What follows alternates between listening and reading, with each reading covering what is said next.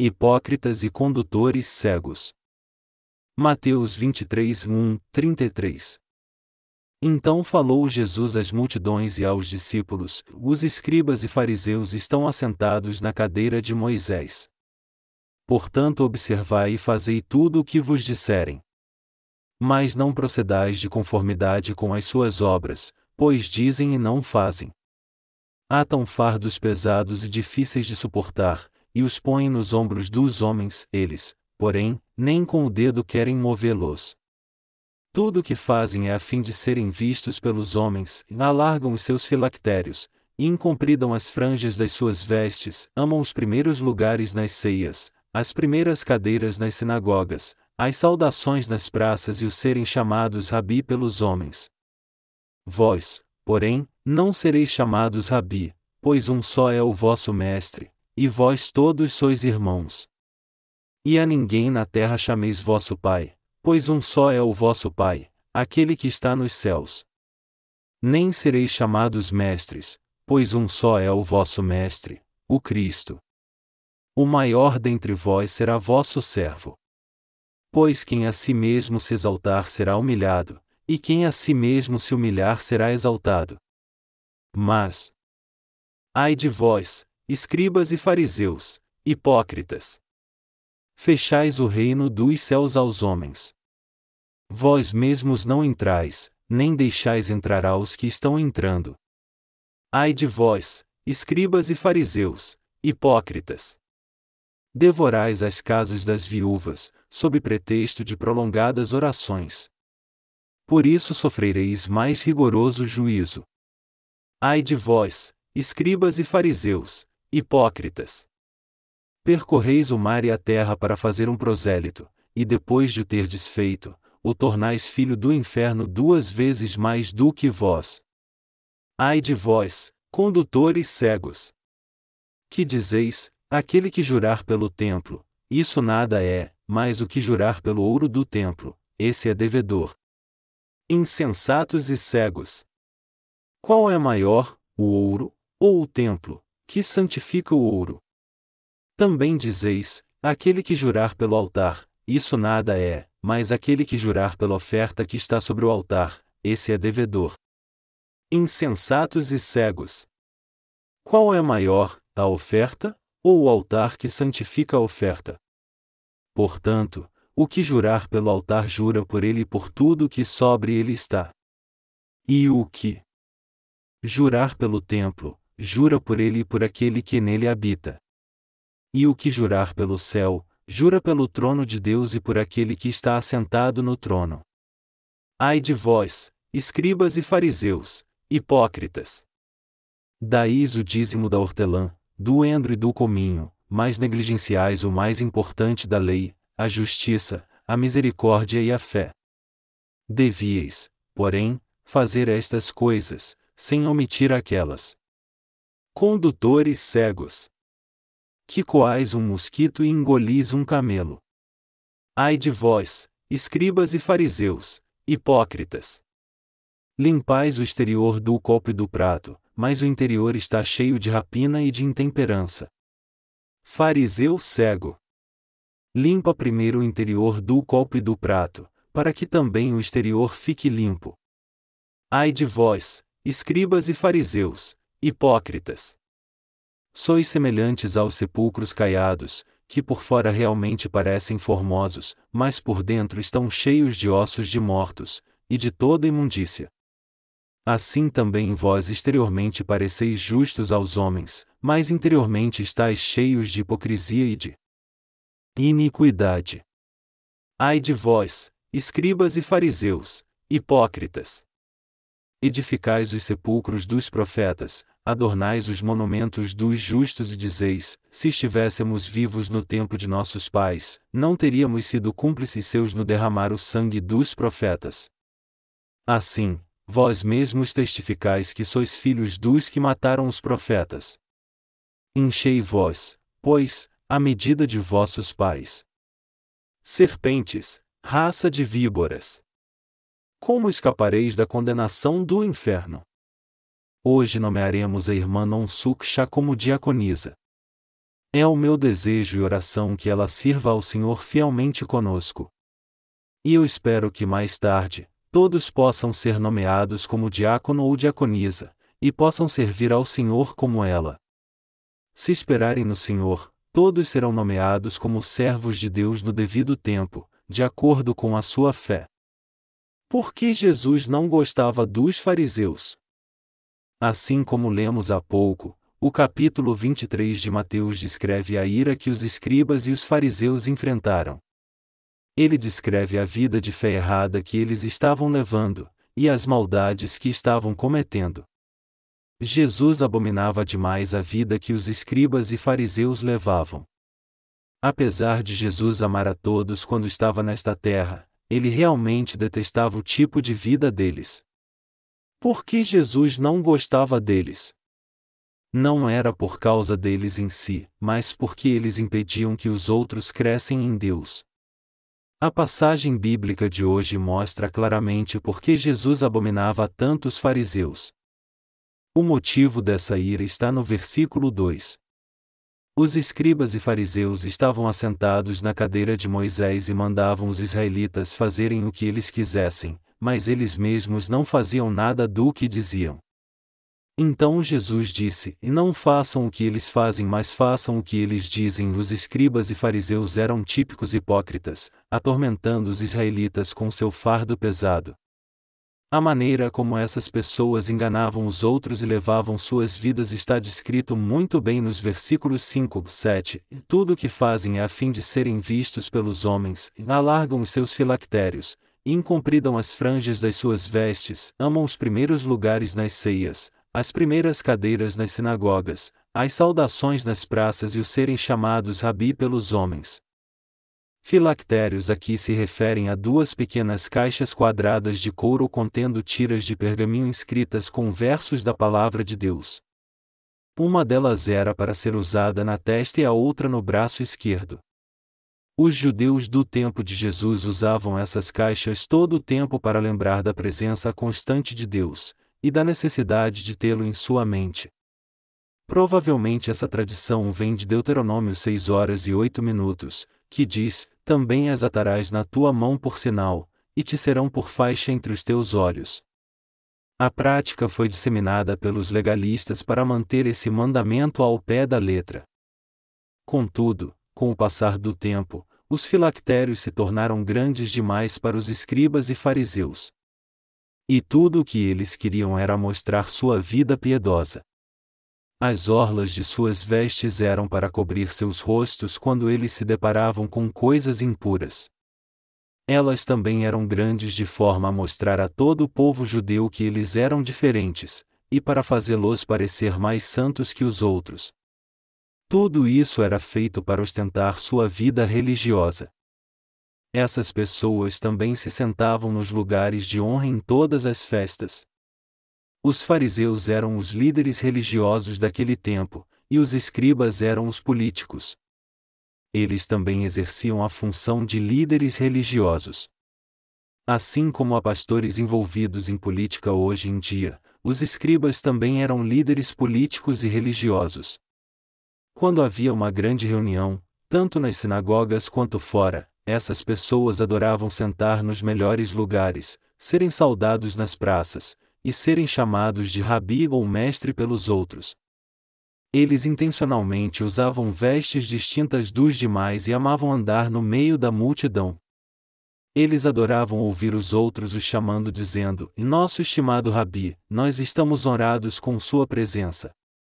Eles gostavam de ser chamados de Rabi, o que, no nosso jeito de falar, equivale aos títulos de líder da denominação, do sínodo ou de uma igreja. Todavia, Jesus disse: Vós, porém, não sereis chamados Rabi, pois um só é o vosso Mestre, e vós todos sois irmãos. Mateus 23 horas e 8 minutos. E isso é mesmo verdade. Nosso verdadeiro Mestre é somente Jesus, mesmo que digamos na igreja, e esse e aquele é o líder. Independentemente de quem foi escolhido por Deus primeiro ou depois, Todos nós somos iguais diante do nosso Salvador Jesus Cristo. Qualquer diferença que exista entre nós, se deve ao fato de Deus ter nos dado diferentes dons e talentos para fazer a sua obra. Embora Deus levante certas pessoas para liderar a igreja e ensinar a palavra, o pastor líder é somente Jesus Cristo, e é debaixo de sua direção que somos nomeados pastores, evangelistas, diáconos e mestres segundo a tarefa dada a nós. A única coisa que nos diferencia é a obra que Deus nos deu. O único que é digno de ser chamado mestre é Jesus Cristo. Então, através da Bíblia, nós devemos aprender o que Jesus, nosso Mestre, está dizendo. O que quer que esteja na Bíblia nós devemos aceitar e seguir, deixando de lado todo o nosso pensamento. Independentemente se essa pessoa é um pastor ou leigo na fé, todos devem seguir o que a palavra diz. Jesus disse no versículo 9: E a ninguém na terra chameis vosso Pai, pois um só é o vosso Pai, aquele que está nos céus. Às vezes, certas coisas que são ditas pelo Senhor podem nos deixar perplexos, humanamente falando. Afinal de contas, ele disse aqui: E a ninguém na terra chameis vosso Pai. Mas mesmo assim, isso está certo. Já que nascemos de pais carnais, eles são nossos pais terrenos. Mas por outro lado, porque nascemos de novo quando cremos na verdadeira palavra de Deus, Ele, que é o nosso Pai eterno, nos fez nascer espiritualmente. Nossos pais carnais nos deram nossos corpos, mas nosso Pai espiritual é Deus. Por isso nós chamamos Deus de nosso Pai. Podemos exaltar seu nome e pedir por qualquer coisa, dizendo: O Pai, muito obrigado. Por favor, conceda-me essas coisas. Não pode haver dois pais. O que acontece quando existem dois pais? Não fica um pouco estranho? É claro que é seu dever moral chamar seu pai carnal de pai. Porque foi ele que te deu a vida e você deve chamá-lo de pai. Apesar disso, nosso verdadeiro pai espiritual é o pai de Jesus Cristo. Nós precisamos entender isso muito bem, e deixando de lado nossos pensamentos, devemos crer na palavra. Sob todos os aspectos, a palavra de Deus está correta. Não há erro algum na Bíblia. Diante da palavra de Deus, ninguém permanece com seus próprios argumentos e nem pode refutá-la com seu conhecimento. Sob o ponto de vista carnal e espiritual, a Bíblia não está correta em cada palavra. Eu tenho meus pais. Eu também tenho pais adotivos que me educaram. Mas quem é o Pai verdadeiro da minha alma? É Deus Pai. Isso não quer dizer, é claro, que eu deveria ignorar meus pais carnais. Enquanto eu os honro como eu posso, eu sei muito bem que o meu Pai verdadeiro é Deus. Não é verdade? Está escrito: Nem sereis chamados mestres, pois um só é o vosso Mestre, o Cristo. Mateus 23 horas e 10 minutos. O verdadeiro líder é Cristo. Cristo aqui é Jesus, e Jesus é o próprio Deus. Esse Deus veio como nosso Salvador e nos libertou do pecado, ele veio como profeta e nos ensinou todas as coisas. Ele também veio como sumo sacerdote dos céus e remiu nossos pecados, se tornando nosso verdadeiro líder. Ele não é outro senão Jesus. Devemos crer na palavra de Jesus e segui-la. Jesus disse que aquele que se exaltar será humilhado, e aquele que se humilhar será exaltado. Pois somente Deus é grande e nobre, por isso todos devem humilhar a si mesmos. Todos devem humildemente seguir o Senhor que é exaltado. Os religiosos são maus aos olhos de Deus. Do versículo 13 em diante, Nosso Senhor descreve que tipo de pecados escribas e fariseus estavam cometendo, que tipo de engano eles estavam cometendo e que tipo de hipocrisia eles estavam praticando, e mais ai de vós, escribas e fariseus, hipócritas. Fechais o reino dos céus aos homens. Vós mesmos não entrais, nem deixais entrar aos que estão entrando. Mateus 23 horas e 13 minutos. Esse foi o maior pecado pecado que eles cometeram. Os escribas e fariseus se tornaram religiosos. Fazendo uma analogia com o cristianismo atual, eles são como aqueles que formaram no seminário, receberam uma boa educação, incluindo doutorado, e agora exercem seu ministério em suas igrejas como conselheiros, por exemplo. São essas pessoas que cerraram as portas dos céus para os outros não entrarem. Mesmo que eles digam para os outros crerem em Jesus, dizendo a eles como nascer de novo, eles mesmos selaram a resposta. Isso significa que hoje eles escondem da igreja o caminho para os céus. Eles não somente deixam de entrar, mas impedem os outros de entrarem nos céus também. O versículo 15 diz: Ai de vós, escribas e fariseus, hipócritas! Percorreis o mar e a terra para fazer um prosélito, e depois de o ter desfeito, o tornais filho do inferno duas vezes mais do que vós. Os fariseus e os escribas desobedeciam a Deus completamente. Isso impedia que a igreja cresce na palavra de Jesus Cristo. Eles faziam com que as pessoas fossem duas vezes mais filhos do inferno do que eles. A teologia cristã desse mundo não é nada mais que o resultado do esforço humano de interpretar a palavra de Deus sob a ideologia humana. A teologia trata de interpretar a Bíblia através da ciência secular e da letra. Há teólogos da crítica maior que seguem a escola teológica chamada Nova Teologia. O termo crítica maior foi usado pela primeira vez no século XIX pelo estudioso bíblico alemão Eichhorn. Sobre a Bíblia, os defensores da crítica maior dizem: em cada palavra da Bíblia é a palavra de Deus. Não, ela contém a palavra do diabo, a palavra do homem e a palavra de Deus também.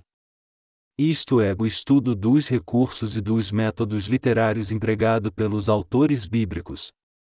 Por exemplo, eles discutem sobre o tempo de vida de Moisés para verificar se o Pentateuco foi realmente escrito por ele ou não. Como eles não conseguem encontrar nenhum erro na Bíblia, eles acabam fazendo de tudo para achar alguma falha nela. Eles dizem que o que o próprio Jesus disse é a palavra de Deus. Contudo, eles dizem que o que os discípulos disseram são simplesmente palavras humanas, e o que Satanás disse são só palavras dele mesmo. O que eles discutem é que nem toda palavra da Bíblia é a palavra de Deus. Eles estudam e ensinam teologia segundo seus próprios pensamentos. Eles estão sempre procurando alguma contradição na Bíblia para ensiná-la depois. É como se eles estivessem determinados a fazer com que as pessoas não creiam mais em Jesus. Todavia, não há contradição alguma na Bíblia. A Bíblia parece estar cheia de contradições quando alguém que não nasceu de novo a interpreta. O pensamento humano e a palavra de Deus são incompatíveis. Para alguém que tenta ler a Bíblia sob o ponto de vista ético deste mundo, tanto o Antigo como o Novo Testamento não terão nenhum sentido, como mostramos no exemplo, e a ninguém na terra chameis vosso Pai, pois um só é o vosso Pai, aquele que está nos céus. Se você estiver procurando falhas na Bíblia, acabará encontrando muitas coisas que não fazem sentido algum. Por exemplo, Jesus disse na passagem bíblica de hoje para não chamar seu pai de pai, nem seu mestre de mestre. Isso não é contraditório com a ordem social das coisas? Por isso é que os críticos que leem a Bíblia dizem que ela não tem sentido algum. Após reunirem as pessoas, pregarem Jesus para elas, convertê-las ao cristianismo e convencê-las a irem para a igreja, esses líderes cristãos dizem em a Bíblia não é a palavra de Deus. Fazendo isso, eles fazem com que os outros não creiam nela, e os tornam duas vezes mais filhos do inferno, mesmo depois de crerem em Jesus. Por isso é que primeiro as pessoas vêm para a igreja crendo em Jesus, e depois acabam se tornando incrédulas. Uma vez que deixam de crer, elas nunca mais crerão em Deus novamente. Em países como a Alemanha, o governo paga o salário dos pastores e as pessoas pagam uma taxa religiosa. Assim como nós somos obrigados a pagar várias taxas, na Alemanha, a vida religiosa é taxada. Como os cidadãos pagam outras taxas, eles têm que pagar a taxa religiosa também, e o governo usa esse dinheiro para pagar os pastores. Em troca do seu salário, os pastores ensinam a Bíblia nas igrejas. O que eles fazem por dinheiro é somente um rito formal, como ensinar a Bíblia, realizar um casamento e fazer um funeral. E eles escrevem o nome dos seus clientes no livro ministerial após realizar as cerimônias. Como funcionários públicos trabalham num cartório com livros oficiais, eles também anotam tudo sobre seus membros, desde a data de nascimento, do batismo até da morte. Os pastores na Alemanha trabalham como servidores públicos. Eles não podem fazer nada. Desde Dietrich Bonhoeffer, o famoso teólogo que resistiu ao regime de Hitler, a Alemanha nunca mais teve um outro teólogo renomado. Por muitas razões, o cristianismo dali acabou. Os pastores daquele país têm que obedecer às ordens do governo. Assim como Jesus disse que os fariseus estavam fazendo os outros duas vezes mais filhos do inferno do que eles mesmos, os pastores de hoje que estudaram a chamada nova teologia, ensinam tanto engano que negam a infalibilidade da palavra de Deus. Como causa disso, não somente eles não creem na Bíblia, mas fazem com que outros não creiam também e sejam levados ao inferno. Isso é o que esses escribas e fariseus faziam. Toda religião possui a verdade? Os pluralistas religiosos das igrejas dizem: em toda religião leva a Deus, eles argumentam: em toda religião oferece a salvação. Você não é salvo somente por crer em Jesus. Não importa em que religião você crê, se você tiver mesmo fé, você poderá alcançar a salvação através de qualquer religião. Há um ditado na Coreia que diz: só o ignorante é valente o que parece se adequar a essas pessoas. Essa declaração foi feita por um deão do Seminário Metodista da Coreia. Embora ele fosse tido pelo mundo como sendo um teólogo de mente aberta, ele foi seriamente denunciado por seus colegas por sua visão controvertida. Eles o condenaram e exigiram sua renúncia. Durante um tempo, os pastores dessa igreja metodista ficaram muito envergonhados por terem estudado com esse teólogo. Em sua hipocrisia, eles ensinaram a igreja a crer segundo a palavra de Jesus, fingindo nunca terem aprendido os ensinamentos daquele teólogo. Contudo, um jovem pastor defendeu o teólogo num jornal religioso, repetindo o que havia aprendido, e dizendo que a pessoa em questão era um grande teólogo, e que a salvação podia ser encontrada em qualquer religião. Mas ele foi duramente criticado. Há alguém aqui que veio da Igreja Metodista? Há algumas décadas atrás na Coreia, os presbiterianos costumavam desprezar os metodistas. Mas na província de Gangwon, a Igreja Metodista é muito influente. A Igreja Metodista dali se orgulha de ter construído um templo enorme e se orgulha muito dele. Isso mostra somente o seu exterior, pois seu interior é vazio.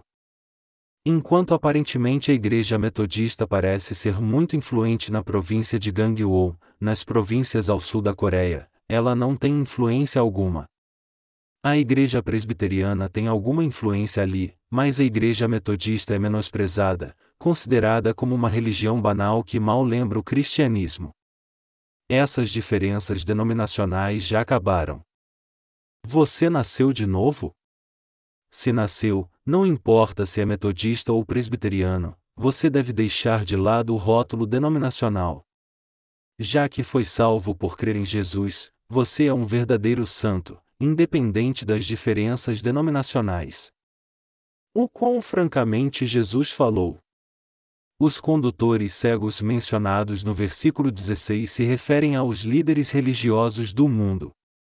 Quando um de seus membros se compromete a fazer uma oferta, eles dizem que ele tem que manter a promessa. Mas quando essa pessoa quer fazer uma contribuição a uma determinada instituição de caridade, eles ensinam que não temos obrigação de cumprir esse voto, se for algo custoso demais. Eles dizem que o que quer que for prometido a ser ofertado para a igreja, tem que ser mantido. Mas tudo mais que for prometido, pode ser ignorado. Considerando isso, o que eles pensam que é maior para Jesus, o templo é que santifica o ouro ou o próprio ouro é santo? Essas pessoas consideram o ouro maior do que o templo. Por isso Jesus os chamou de cegos. Para aqueles que não conhecem a Bíblia, pois estão muito ocupados para ver o que está diante de seus olhos, o que os aguarda é a ira de Deus. O versículo 23 diz: Ai de vós, escribas e fariseus, hipócritas! Daís o dízimo da hortelã, do endro e do cominho, mas negligenciais o mais importante da lei, a justiça, a misericórdia e a fé. Os escribas e fariseus negligenciaram a fé, o amor e a justiça. Eles davam o dízimo de cada hortelã, do endro e do cominho. Tanto os nascidos de novo quanto os que não nasceram de novo levam uma vida igual. Então, qual a diferença entre alguém que nasceu de novo de alguém que não nasceu de novo? Os nascidos de novo creem na palavra de Deus, amam as pessoas e seguem a justiça de Deus. Os que não nasceram de novo consideram suas ações legalistas mais importantes do que o Evangelho através do qual Deus nos salvou. Eles amam mais a lei do que a Deus. Jesus curou um homem no sábado que estava sofrendo com uma doença por 38 anos. Vendo isto, os escribas e fariseus o denunciaram e o chamaram de pecador, dizendo: Por que você curou esse homem no sábado? Você quebrou a lei.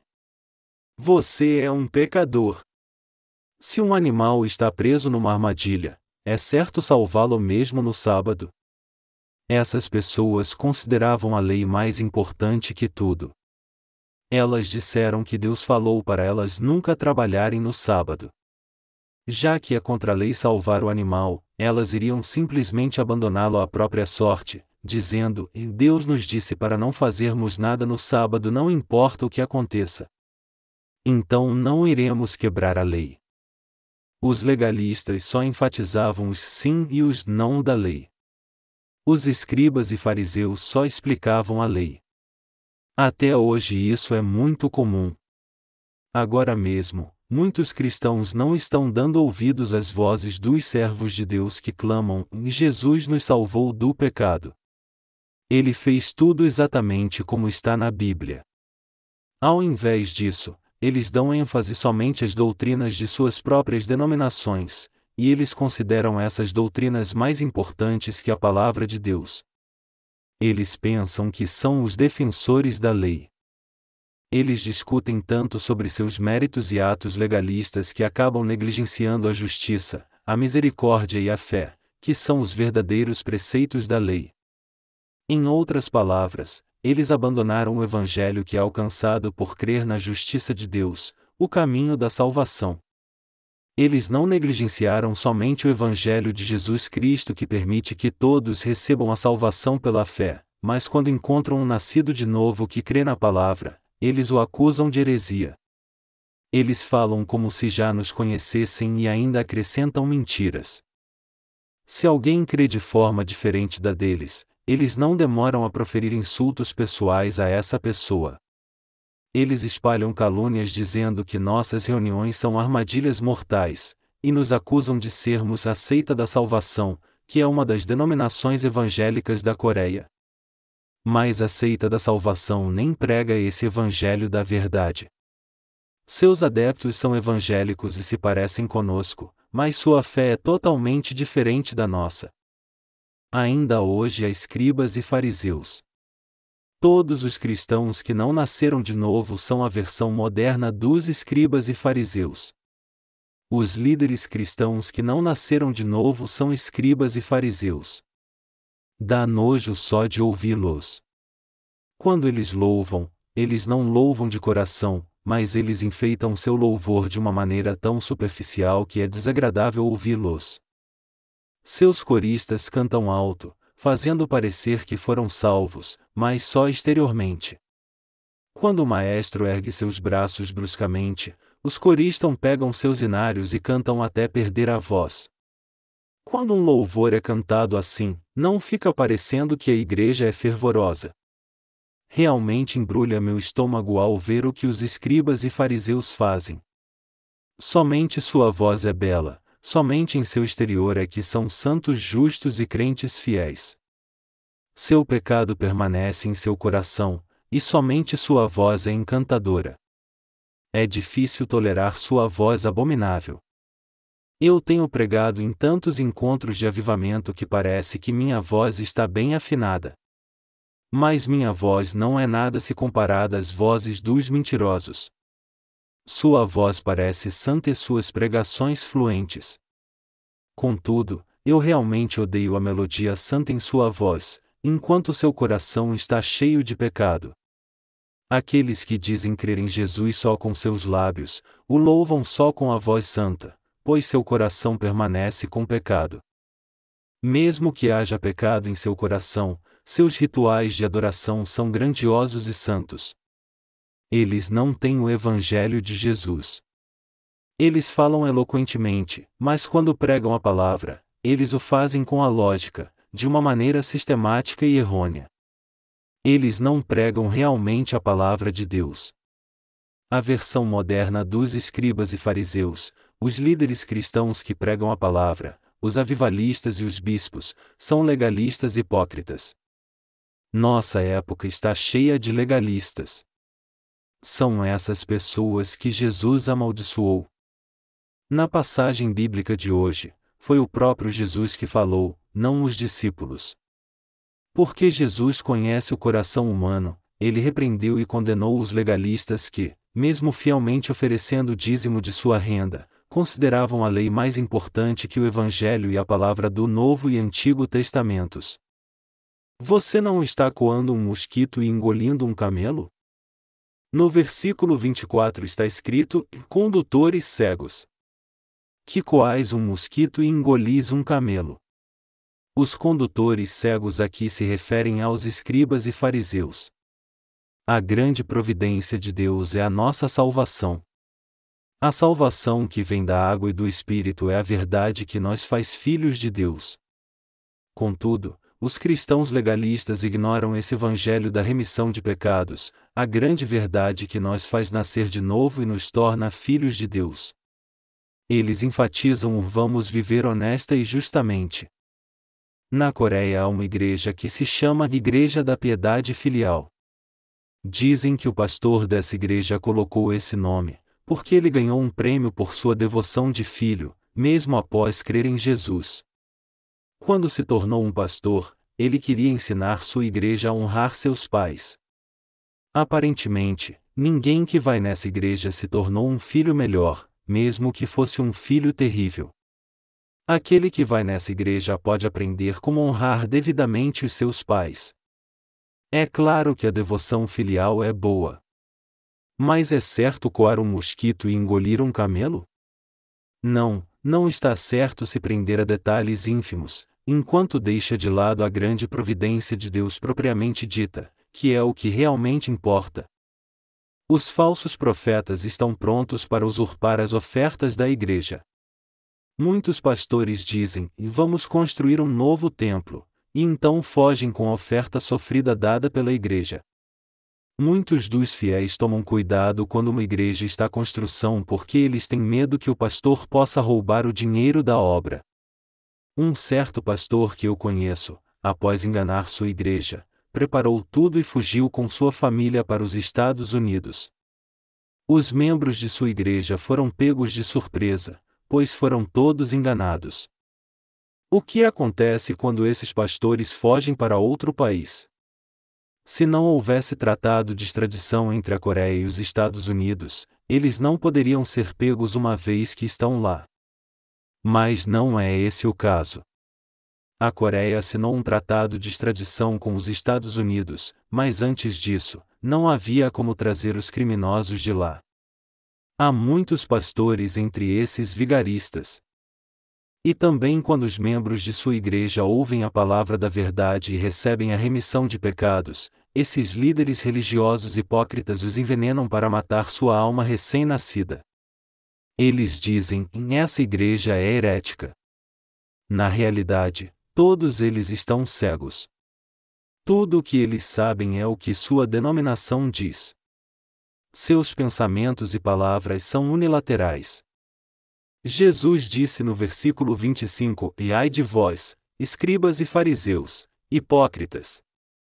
Limpais o exterior do copo e do prato, mas o interior está cheio de rapina e de intemperança.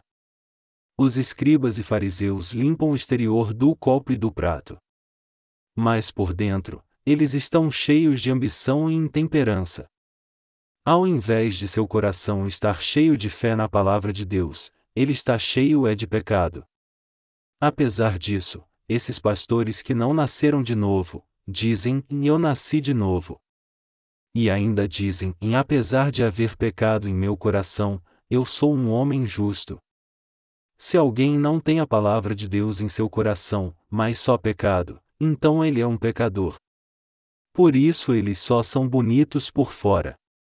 Por essa razão Jesus os repreendeu, dizendo: E limpais o exterior do copo e do prato, mas o interior está cheio de rapina e de intemperança. O versículo 26 diz: Fariseu cego. Limpa primeiro o interior do copo e do prato, para que também o exterior fique limpo. Você primeiro deve receber a remissão dos seus pecados. Uma vez que você receba remissão de pecados através da palavra de Deus, suas ações também mudarão. Mas em todo lugar, muitos tentam melhorar suas próprias ações, sem receberem a remissão de pecados. Deus não hesita em chamar essas pessoas de sepulcros caiados. Ele disse que apesar de seu exterior parecer limpo, por dentro eles estão cheios de ossos de mortos e de toda a imundícia. Jesus volta a dizer no versículo 28: E assim também vós exteriormente pareceis justos aos homens, mas interiormente estáis cheios de hipocrisia e de iniquidade. Isso foi dito dos escribas e fariseus hipócritas. Quando oram, eles fazem exteriormente orações maravilhosas. Quando comem, o fazem cheios de etiqueta.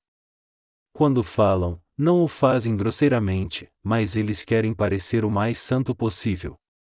Quando são convidados para uma refeição, eles não agradecem sinceramente ao anfitrião, mas fingem com voz suave e a comida estava muito boa. Você é um ótimo cozinheiro. Muito obrigado. Eles falam sempre de maneira agradável, nunca usam uma linguagem vulgar. Eles não dizem a verdade àqueles que estão destinados a ir para o inferno. Quando ficam muito irritados com alguém, eles sorriem falsamente e falam suavemente, dizendo: E eu vou orar por você. O quanto isso é arrogante! Mesmo que eles falem de uma maneira que os faz parecer eloquentes por fora, mas por dentro eles estão cheios de ossos de mortos e imundícia.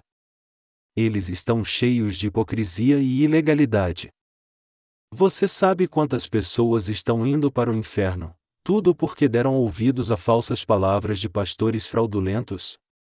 Cheios de hipocrisia e ilegalidade, esses pastores distorcem constantemente a verdade e, sem necessidade, enfeitam seu exterior, pregando falsas doutrinas.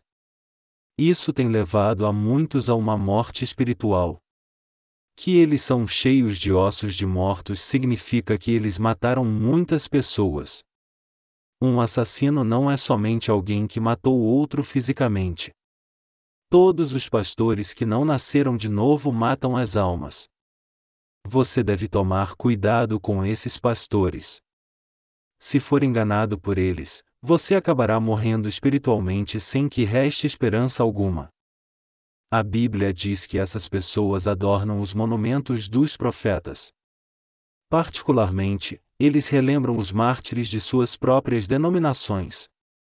Por exemplo, dentre os cristãos renomados da Coreia que foram reconhecidos por seu sacrifício estão o reverendo Jishyolju, o reverendo Não Sunju e o reverendo Yang Un-soin.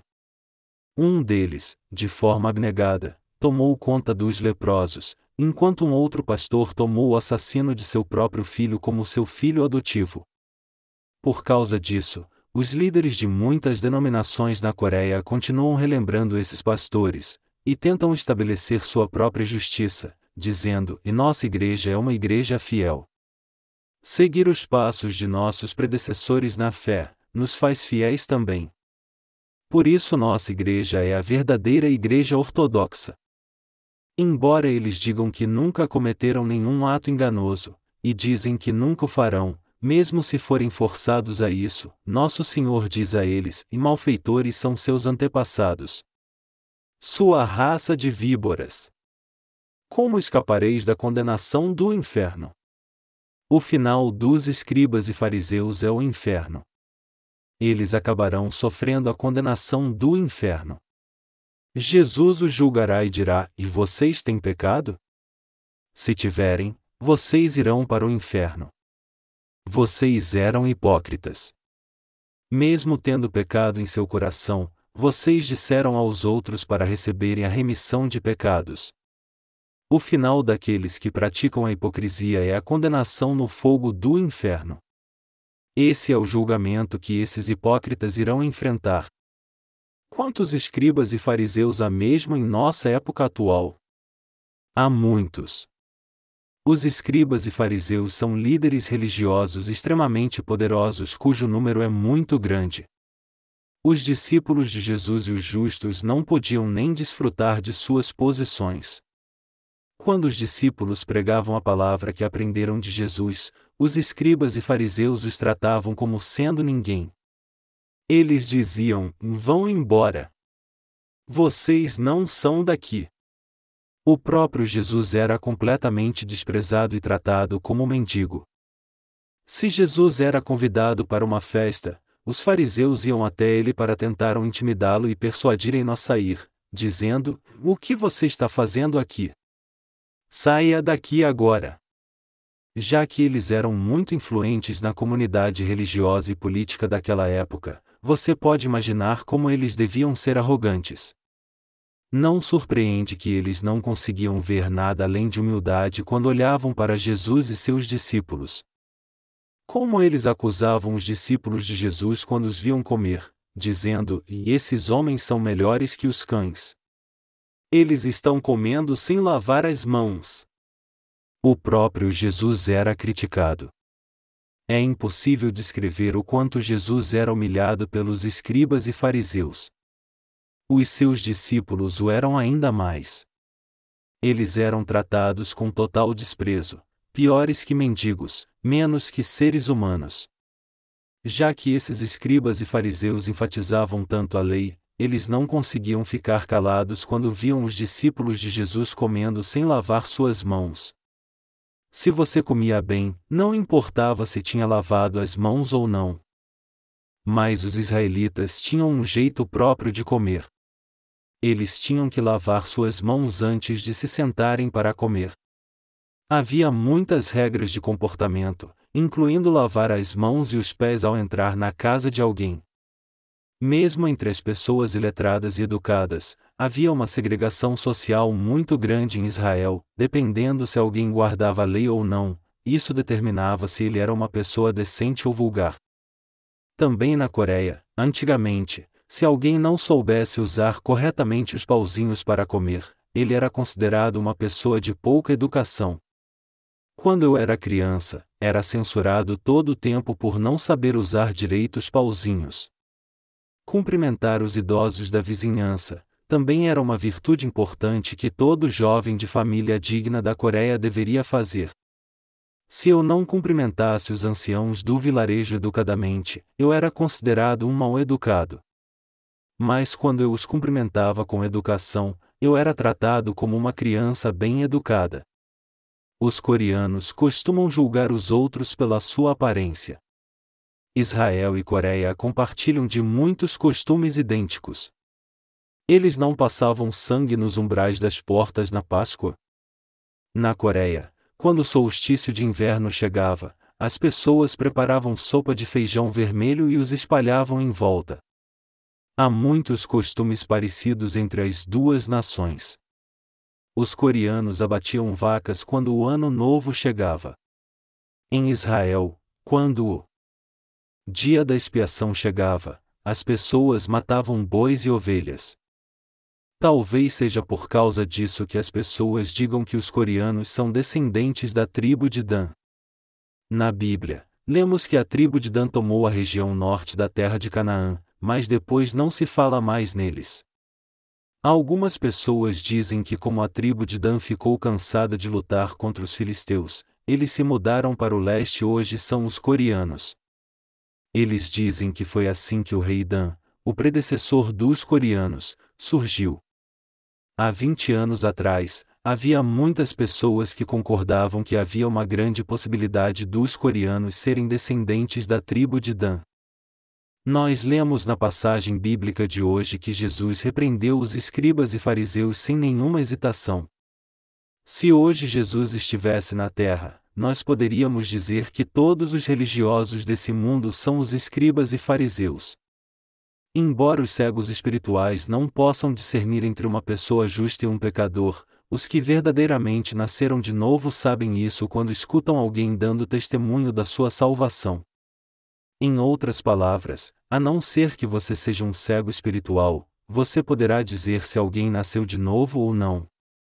Por outro lado, os religiosos cegos deste mundo, que são iguais aos fariseus do tempo de Jesus, não sabem se alguém nasceu de novo ou não.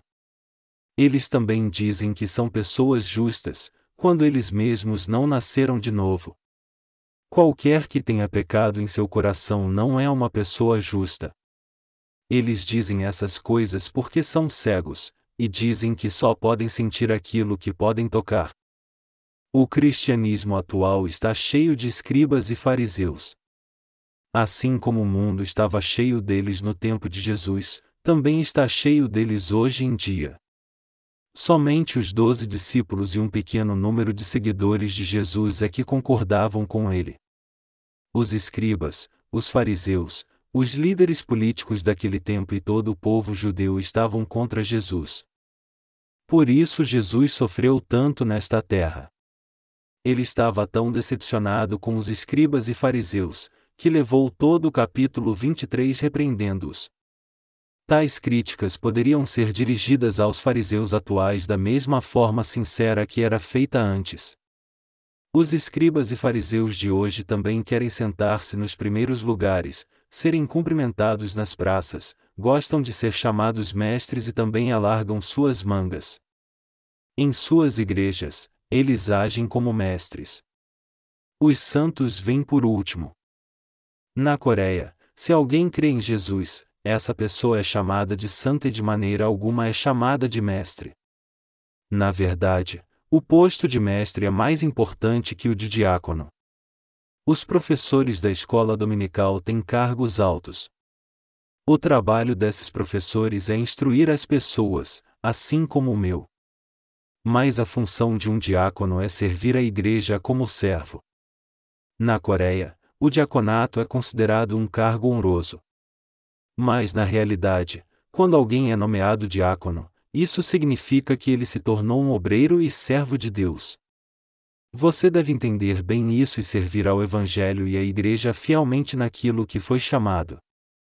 Na Coreia, alguns cristãos se orgulham tanto de ser diáconos que agem como se estivessem numa posição de poder, dizendo: Eu sou um diácono, mas você é o quê? Isso quer dizer que eu fui nomeado para viver como um servo pelo resto da minha vida. Eu fui escolhido para ser um servo do Senhor. Sem perceberem, eles dizem: Eu sou um diácono ordenado, mas você é somente um diácono temporário. Hoje em dia há até diáconos suspensos. As igrejas do mundo nomeiam diáconos uma vez por ano. Mas, como o conselho tem o direito de nomeá-lo, também tem o direito de suspendê-lo de sua função. Então, se os pastores e presbíteros do conselho decidirem tirar alguém do diaconato por qualquer razão, então essa pessoa não será mais um diácono. Ele fica então como leigo. Contudo, no boletim da igreja ele é classificado como um diácono suspenso. Há vários tipos de ministério numa igreja. Há desde diáconos suspensos, presbíteros na ativa, presbíteros suspensos, pastores aposentados, pastores suspensos, pastores colaboradores a diretores do conselho. Há muitas secretarias na igreja. Queridos irmãos, os religiosos do mundo são os escribas e fariseus.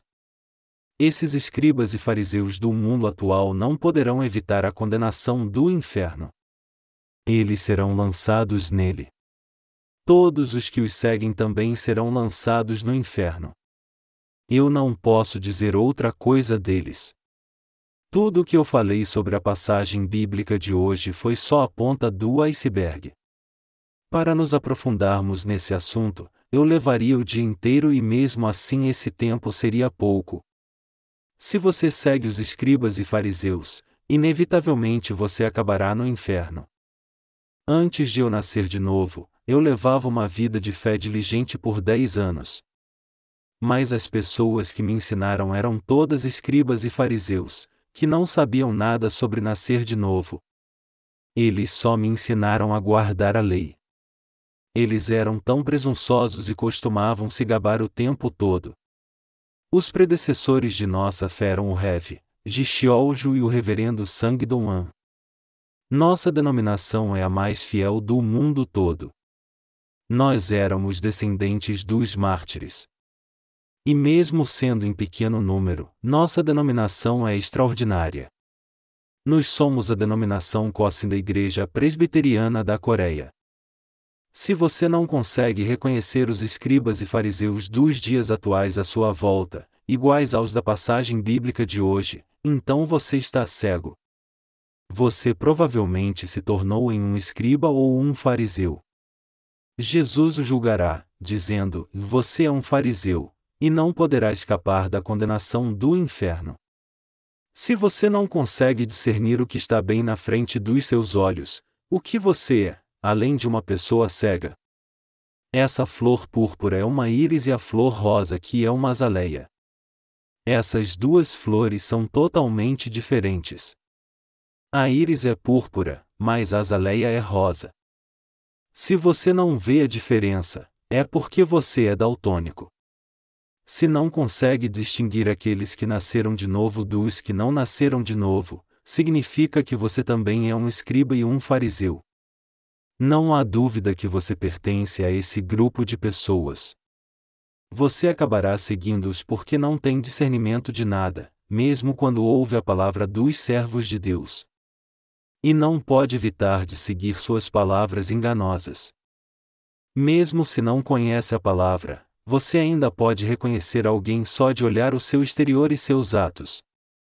Mas porque você não tem discernimento espiritual nenhum, você acabará se tornando um fariseu, dizendo para si mesmo: Não, eu devia estar enganado. O que acontecerá quando você se juntar a essas pessoas? Você acabará como elas e pregará como elas.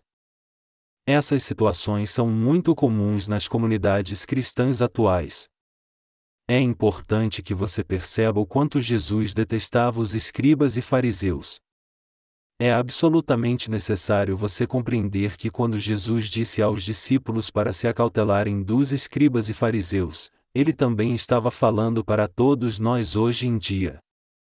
Apesar disso, se alguém ainda quer se juntar com as versões modernas dos escribas e fariseus, mesmo após ter recebido a remissão de pecados, então juntem-se a eles. Os que consideram os escribas e fariseus como colegas, mesmo após receber a remissão de pecados, se juntarão a eles e levarão a mesma vida de fé que a deles. Esses devem ir até eles e aprender com eles, dar seu dinheiro a eles, e aprender a ser hipócrita e como simular vozes santas. Mas quando esses hipócritas forem lançados no inferno, eles também serão junto com eles. O que Jesus disse àqueles que ficaram com os fariseus após nascerem de novo? Ele disse a eles: Eu irei mostrá-los a sua parte com os hipócritas. Em outras palavras, os que seguirem os mestres espiritualmente cegos, Jesus irá tratá-los da mesma forma que aos demais. Por isso é que eu não me associo com essas pessoas. Mesmo eu não sendo perfeito, com relação à minha fé, eu sou um homem perfeitamente justo. Eu sou um servo de Deus. Mesmo que eu possa coar um mosquito, eu não engulo um camelo. Isso significa que eu não fico enrolando quando há algum assunto importante a ser tratado. Como qualquer outra pessoa, eu também tenho boas e mais qualidades. Mas independente disso, eu sou um homem justo porque creio em Jesus então eu nunca me juntarei com esses hipócritas. Quando alguém diz que eu me pareço com esse pastor, eu fico realmente ofendido. Eu considero um insulto quando sou comparado a outro pastor que não nasceu de novo, não importa o quanto ele seja bonito. Sinto como se dentro de mim eu gritasse: pare, por favor. Não me trate como o outro pastor. Não que eu me considere melhor que ninguém, mas por favor, nunca me compare com essa pessoa. Alguns dizem que meus ensinamentos relembram os da seita da salvação. Deixe-me esclarecer que eu não tenho absolutamente nada a ver com a seita da salvação. Mesmo que eu fale parecido com eles. Você sabe como os cristãos da seita da salvação falam suavemente? Um homem como eu não dura um dia lá, porque eu sou muito rude e falo muito francamente. Eu teria que ter o caráter de Maquiavel para sobreviver às suas reuniões, e isso é algo que eu detesto.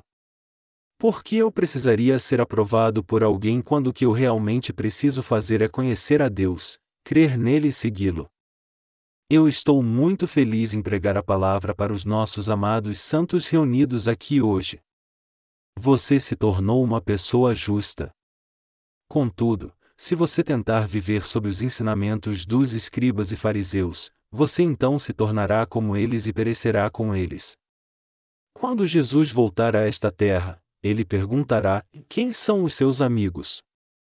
Se você disser: Os meus amigos são os escribas e fariseus, então Jesus o lançará no inferno, dizendo: Então você se juntará aos seus amigos. Jesus abomina o fato de você andar de mãos dadas com os escribas e fariseus, e ainda continuar sendo amigo deles após já ter nascido de novo.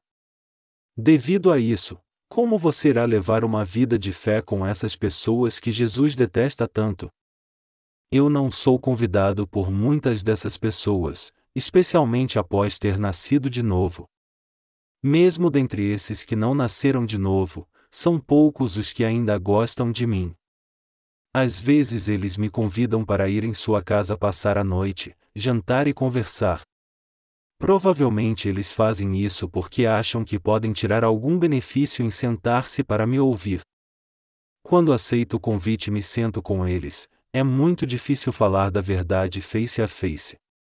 Se eu fizer isso, a outra pessoa não aceitará a palavra de Deus e seu orgulho ficará ferido, por isso eu me desligo do início ao fim.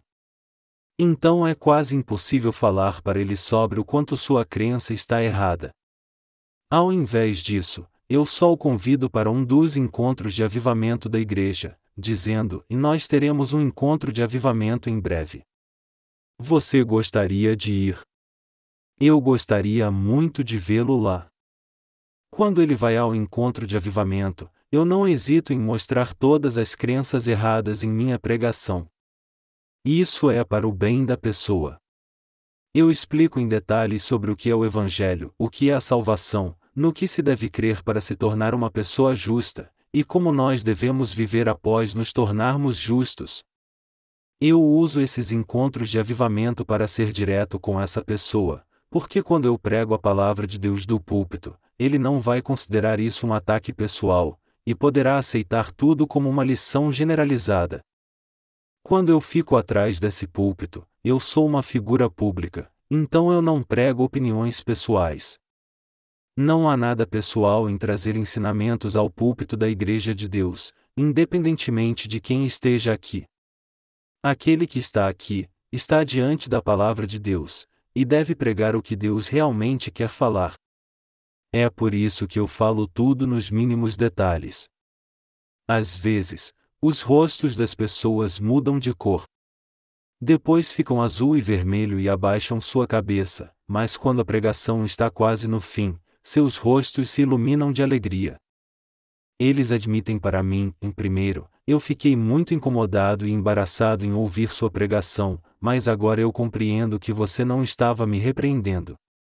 Você pregou a palavra para me ensinar o que é certo. Uma vez que eles entendem que minha admoestação veio do meu amor por eles, eles recebem a remissão de pecados, e a partir daí passam a ter comunhão conosco. Mesmo sendo uma pessoa justa, não importa o quanto você esteja fraco, e o quanto seus pensamentos o deixaram fraco, você realmente pode se submeter aos hipócritas, Como os escribas e fariseus e levar uma vida de fé como a deles. Como você pode ir lá ouvir as suas pregações? Isso não te deixa doente? Quer louvando ou orando, eu realmente gosto de ouvir vocês cantando. Será que isso é porque nós somos da mesma igreja? É claro que não. É porque o seu louvor vem direto do coração, enquanto os outros louvam com vozes artificiais, fazendo parecer algo que não são. É por isso que o seu louvor soa diferente do deles. Fé, meus caros irmãos, é algo que emana do seu coração, não é algo que você pode criar com sua própria vontade. Agora que você recebeu a remissão de pecados, não se submeta aos escribas e fariseus. Eles irão levá-lo direto para o inferno. Não há nenhum outro lugar melhor para ir do que nas suas reuniões? Lembre de como você não podia nascer de novo quando estava com eles, e de como você quase foi para o inferno. Sabendo disso, como você continua ainda tendo relação com essas pessoas que queriam te levar para o inferno?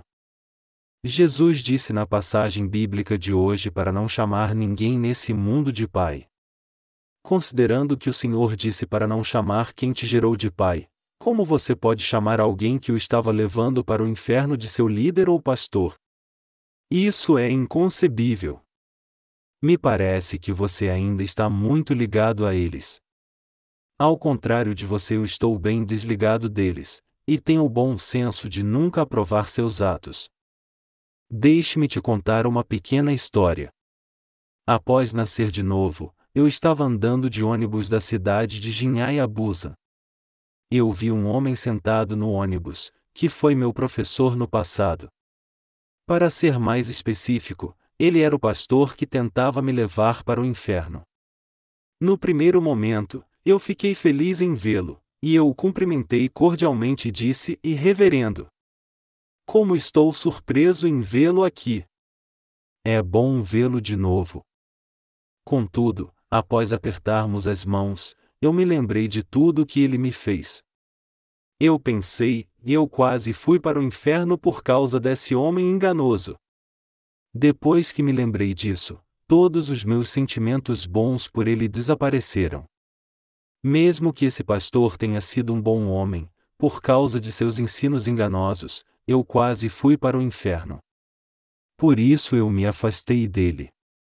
Independente de como ele parecia bom por fora, eu não podia mais ser cordial porque eu quase fui para o inferno por causa dele. Mas já que a viagem até Busa levaria algum tempo, eu tentei conversar um pouco com ele. Você tem viajado?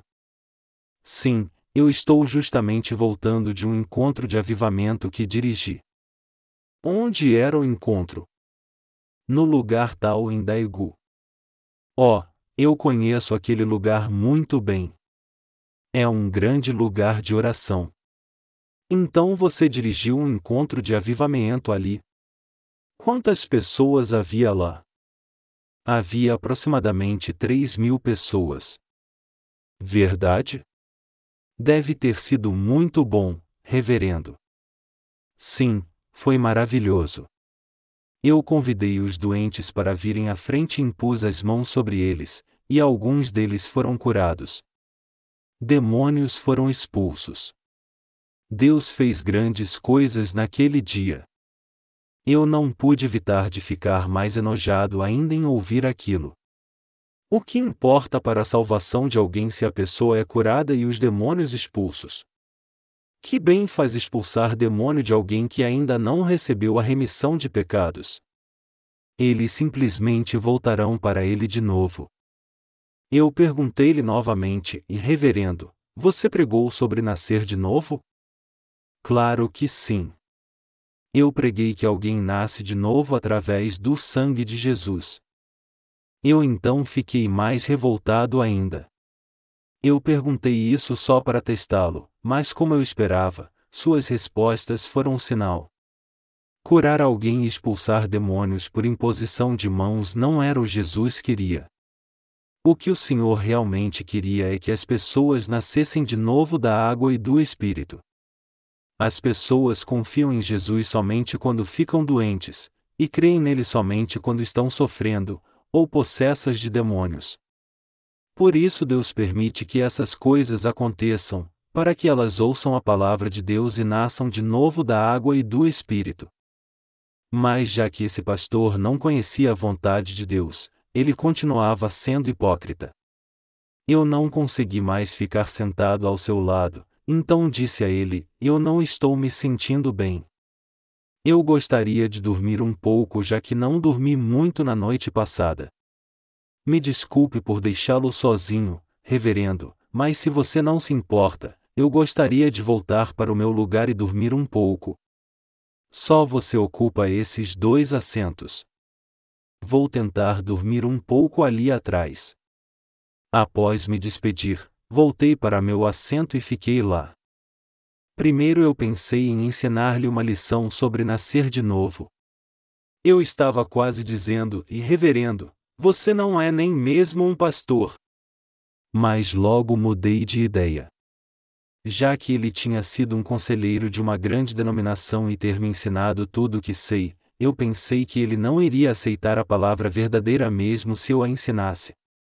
Ao invés disso, eu resolvi não ter qualquer relacionamento espiritual com ele.